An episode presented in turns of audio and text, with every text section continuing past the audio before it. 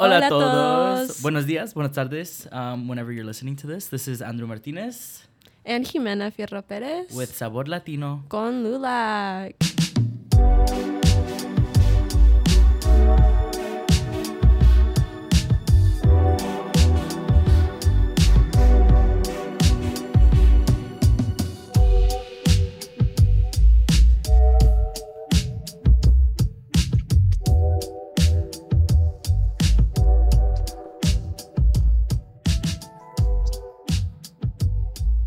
Hola, hola. Hello again. Hoping everybody is doing well. Um, again, buenos dias, buenas tardes, good morning, good afternoon, good evening. Whenever you're listening to this amazing podcast, uh, like I said before, I'm Andrew Martinez. Uh, and today we have an amazing, amazing episode lined up um, for you. We have the most amazing person on eBoard right next to me. Uh, Whoa. and- Whoa. right next to me and Jimena and Alexa and Camilo and and everybody, we have our amazing co-marketing chair, Mr. Diego Rodriguez. Um, yeah, yeah, aplauso, aplauso, cohetes, cohetes. um, but yeah, I'll go ahead and let give him the opportunity to introduce himself to you all. So, Diego, welcome to the podcast, sir. gracias gracias how are you feeling? How Hello. are you feeling? Uh, I'm feeling good today. Feeling Good. pretty calm, you know. It's been a good day. Um, it's been a long one, but Yeah. I'm happy to be here. Thank you for having me. Uh, you too. Uh, so yeah, I'm Diego Rodriguez. I'm originally from Guatemala. Now Oh, studying in foreigner. Ooh. Iowa uh, in Loras College. Uh, I came here to play soccer mainly, and yeah, now I'm in the men's soccer team here. I'm involved in a few organizations on campus: LULAC, student government, Period. and uh, student life. And um, a little fun fact about me: I've been playing the violin since I was like 14 years old. Wait, what? I didn't even know that. Yeah. For real? yeah. Well, I don't play it anymore because I don't have it here, but like I used But to. like, if I bought you one, would you like play it for me? oh yeah, yeah, yeah. Like, I, what I can you could. play? What? Uh, I think the only song that I remember how to play is "Sweet Child of Mine." That's probably the only one that I remember. I remember. don't know that song. yeah, me neither. But It's it's okay. okay. No? No. I mean, I'm sure that if he like Guns N' Well- Roses. No. No. Oh. we'll find. We're gonna Oh, find. I gotta Diego. educate you. We're gonna find. Yeah, educate the Americans about True. American music. Um, no, that's hilarious. I didn't know anything about that. Uh, what are you majoring in? Tell us a little bit about you know what you're studying. Um, you know, you mentioned that you're doing LULAC and all that. Um, and then your year. I don't think you mentioned your year. No, I don't think so. I did. Um, yeah, so I'm a f- sophomore, so this is my second year uh, in the U.S. in general. Um, I'm studying marketing. That's my major right now. Uh, I'll probably add finance too, and we'll see if business analytics makes the cut. Um, but yeah, uh, I always liked marketing. My mom's a marketer, and I've worked with her in the past. In the past, so I'm marketing right now. Um, I actually started college in Guatemala Mm-hmm. uh, and I was studying commercial engineering, which is like business engineering. um, so yeah, I guess uh, um, I only took the business part and I left the engineering part in Guatemala. I'm a new man now. but, okay, um, okay. He's a new man. we love to see it. We love to see it. Um, yeah. awesome. So, what do you do for LULAC? Like, what is your position? What are you hoping to do? Tell us a little bit more. So um, surprisingly, I'm the co-marketing chair in Whoa, LULAC. isn't that your major? oh. Uh, yeah, so I'm the co-marketing chair with um, Daniela Bernal, which will be in the podcast in a few weeks. I, I think so. Um, we'll see. We'll see. No, kidding. kidding. Te amo, Dani. um, yeah, and um, right now, well, uh, we're doing like everything marketing related, so Instagram, uh, social media, and we're also planning events with the social committee and just having fun, you know. Let me tell you, I'm gonna I'm gonna shout you out here because Diego can pull a amazing amazing poster out of thin ice. Like yeah, last minute too. Literally you can text him and he'll have it. last ready minute for you poster and that- there. it will look like somebody like a freaking I don't know. It would just look so good. Mm. Thank you. man. So shout out to you for that Thank and you. for dealing with me and the rest of the e-board, but mainly me. I'm sorry that you have to do that. Hey, that's marketing. you know. Yeah. Oh, yeah. yeah. Diego and I have been through a lot. We've been through so many adventures together, so he Sure. has to deal with me. So he's stuck with me for life. he has some experience. Thanks, Andrew. What was Love that? He has some experience. He does, he does. So he can deal with me. Jimena's still learning, pero Yeah. vamos a ver cómo va el año, ¿verdad? Okay, tell me um, a little bit about. Um, we're, we're just diving really deep into this right away. Mhm. Um, your transition from being in the, you know, from Guatemala into the states. I Mhm. mean, you've only been here for, like you said, two years now. Yeah. Um, and even then, it's not even a full two years that you've been here. It's been about a Yeah, year and starting. a couple months. Mhm. So tell me about like what that transition was like for you, and even explain like why did you come to the U.S. You know what what brought you here to Loras? Not a plane, but like what brought you here? Um. So first, I want to say, I miss my beans, bro. The beans in Guatemala. frijoles. Tú y tus frijoles. Guatemalan beans are good. Um, yeah, so you know things like that. Uh, a lot of you know different like cultural aspects.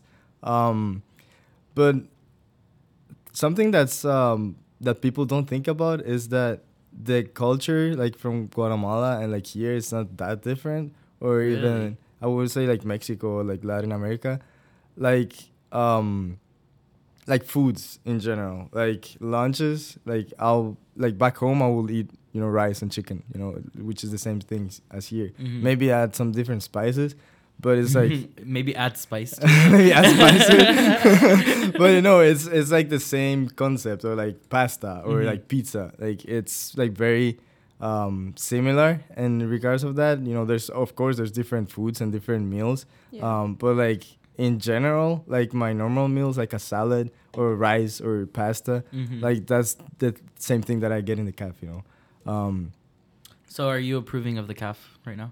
yeah shout out to the calf There you uh, go. thanks Shout out to Janelle. Janelle. si andas escuchando, no sé, the salad you know the salad in the calf it never fails yeah. That's true. That's true.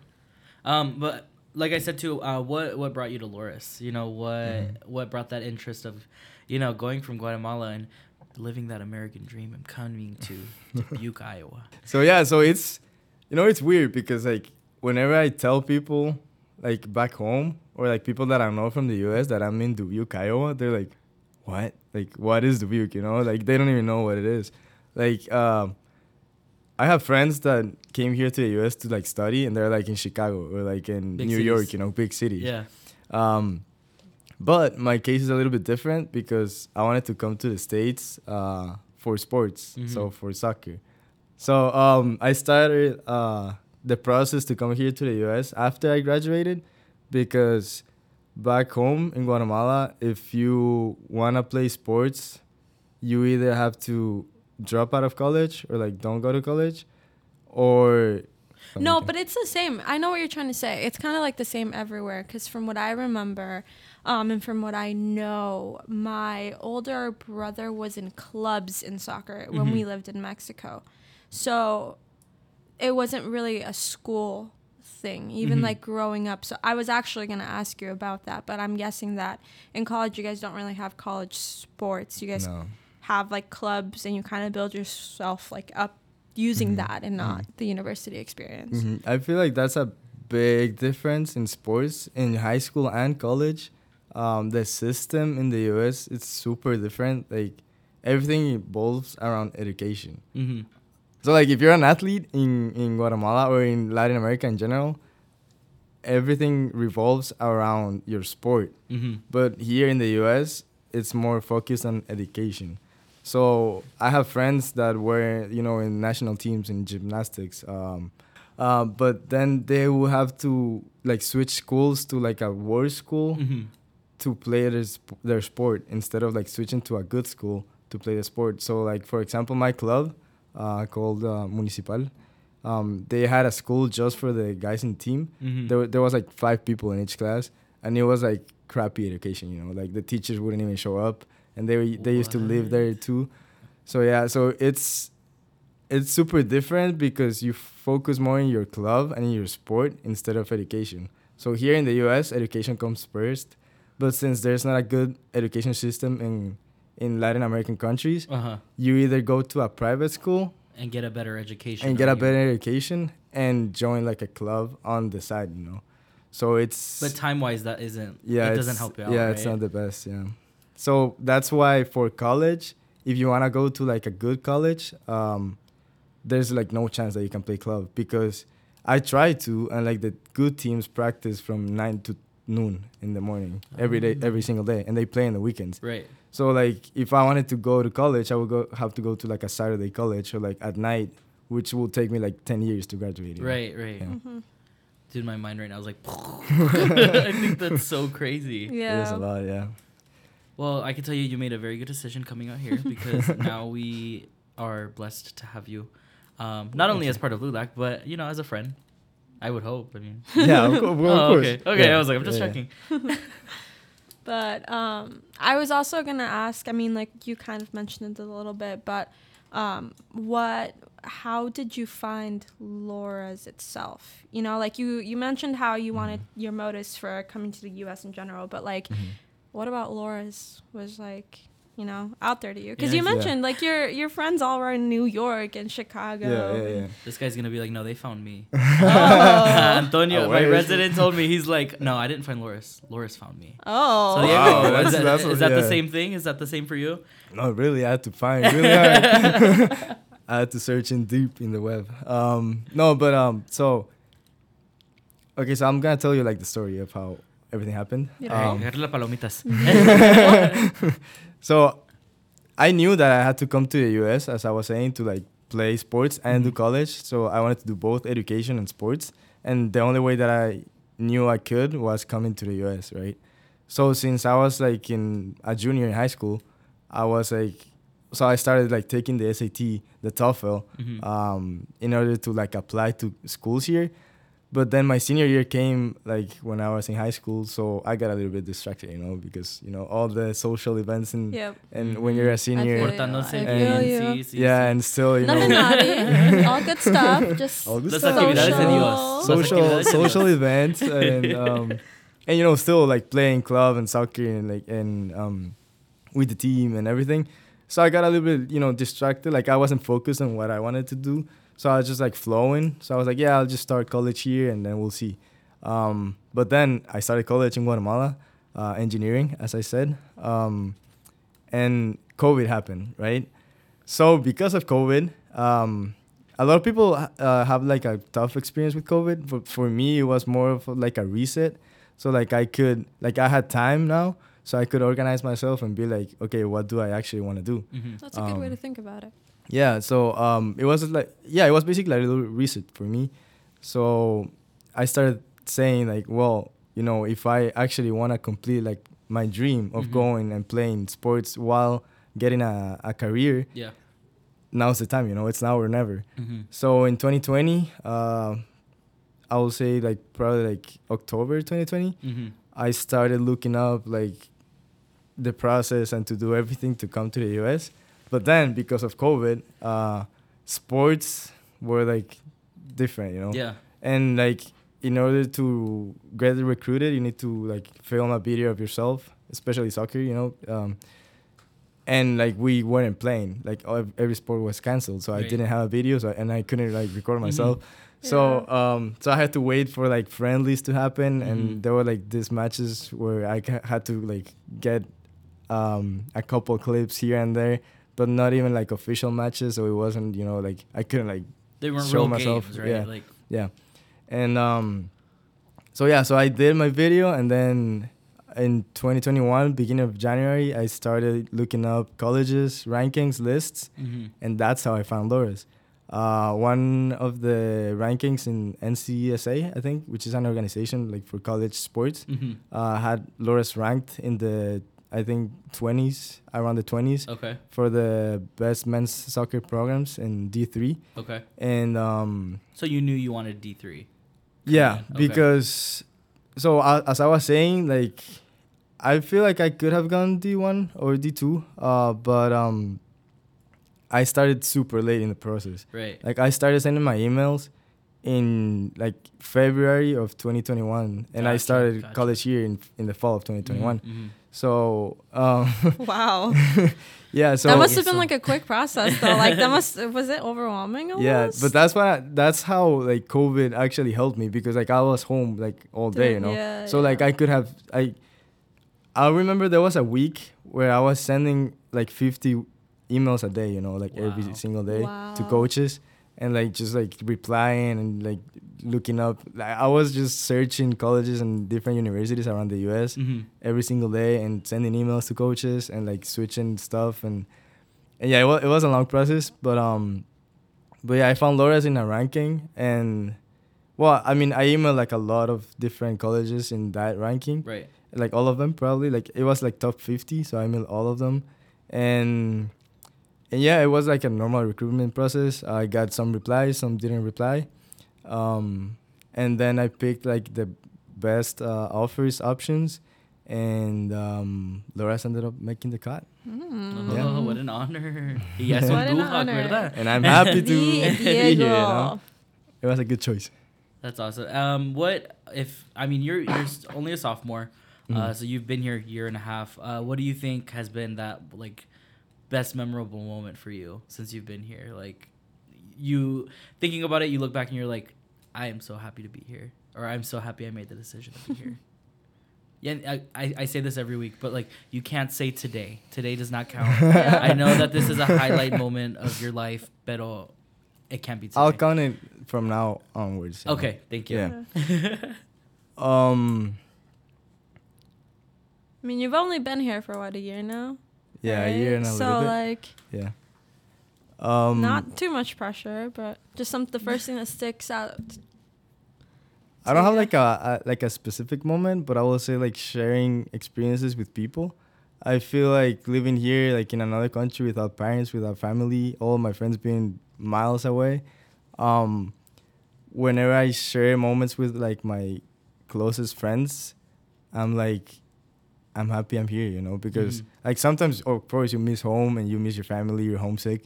Um, but then those moments make me like appreciate my decision and be like, it would be so much different if I was back home, you know. Right, and I'm right. happy. I'm happy I'm here because, um, You're seizing Yeah. the moment.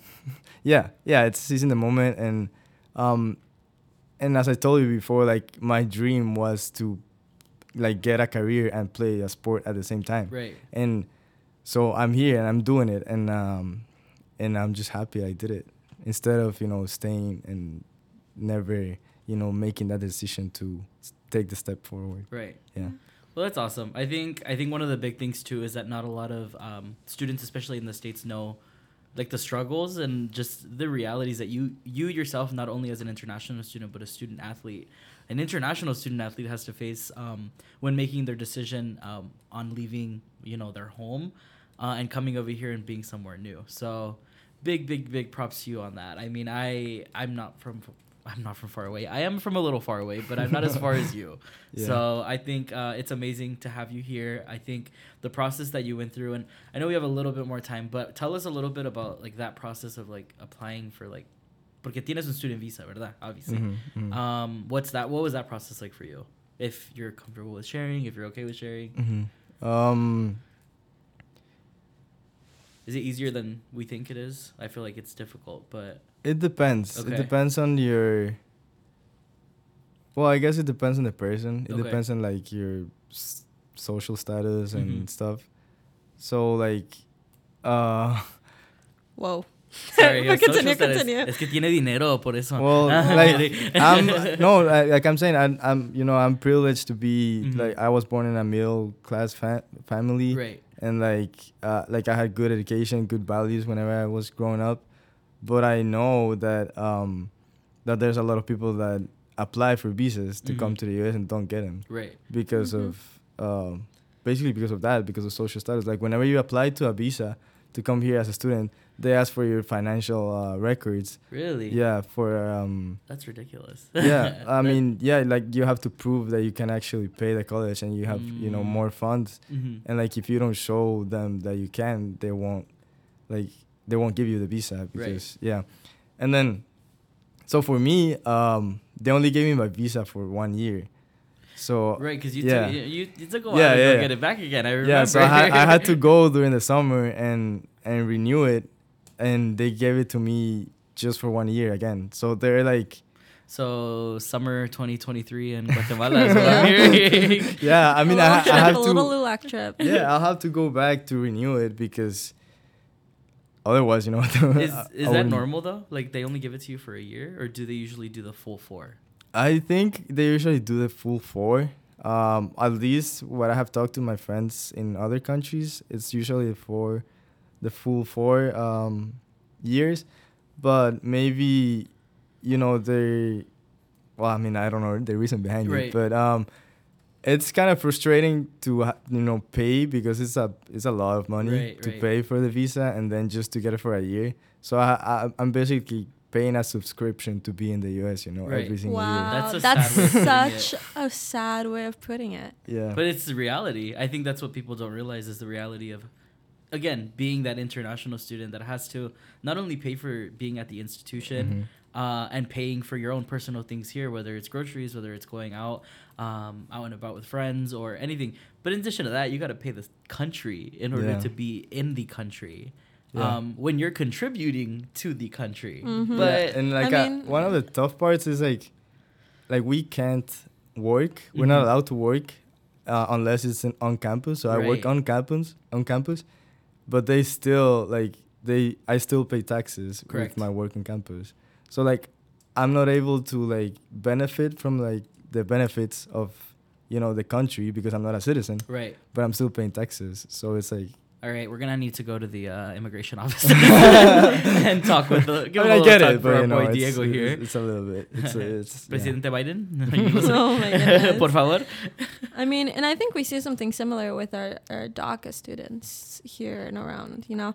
Um, and I'm sure we'll have like an episode. Hopefully, we'll find somebody to talk a little bit more about that in depth. But like No, what you're describing, like this idea of like the subscription to be here and then not getting the full benefits, but still putting in forth like Mhm. almost as much as everyone, if not as much as everyone else, you know, or more.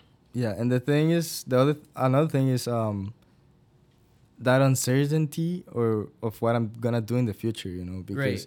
like my visa ends in what uh less than a year in like ten months. hmm So like I don't know if I'll go back and get it or not get it, Right, or right. I don't know if I'll Or and If then from when you graduate, you don't Yeah, know like how long your OPT is gonna be. Like, yeah yeah and like I don't know if I'm gonna be able to stay here and work or if I'm gonna be forced to go back to Guatemala or. I don't even know if I want to stay, Was- but like you know that. It's okay. No, no, no, no, no. Whoa, back up. you guys, you guys didn't see this, but Jimena and I just looked at each other and we're like, "What?" but you know what? That's also okay because it gives us an excuse to travel to Guatemala. yeah, we can move there. ya tenemos You guys casa should allá, ¿verdad? Yeah, of course, Yeah. of course. I told you already. yeah. you should. Que bueno, que bueno. No, I think you left us with a good, I guess, fruit for thought. Food for thought. I guess is that what people say? I think that's what people say. Food for Mhm. thought. food for yes. thought on just like you said i think you said it like i've never heard it before but you said it so good on you have to pay a subscription to be in the states Basically. um Yeah. and he pays that subscription in addition to his taxes let's let's also remember that Yeah. so i again honestly you left us with a good the perfect way to end it all honestly because i think Mhm. that's such a good uh topic uh, that we will probably be speaking on soon so stay tuned for that Hopefully. Um, but honestly, Nice. thank you so much, Diego, for uh, coming on and talking a little bit about not only yourself as a student, but your your process of coming into the states and you know being where you're at now. I mean, you're a very Mhm. successful student, not only as an athlete but as a student, um, and you work hard on and off the field. So we appreciate you so much, and thank you so much for being here with us. Um, any last thoughts for Mr. Diego Rodriguez? Um, I mean, not just coming from Andrew, but coming from me. Thank you for being here. Thank you for all your help that you do, um, for all the help that you give us at LULAC. I mean, and yeah.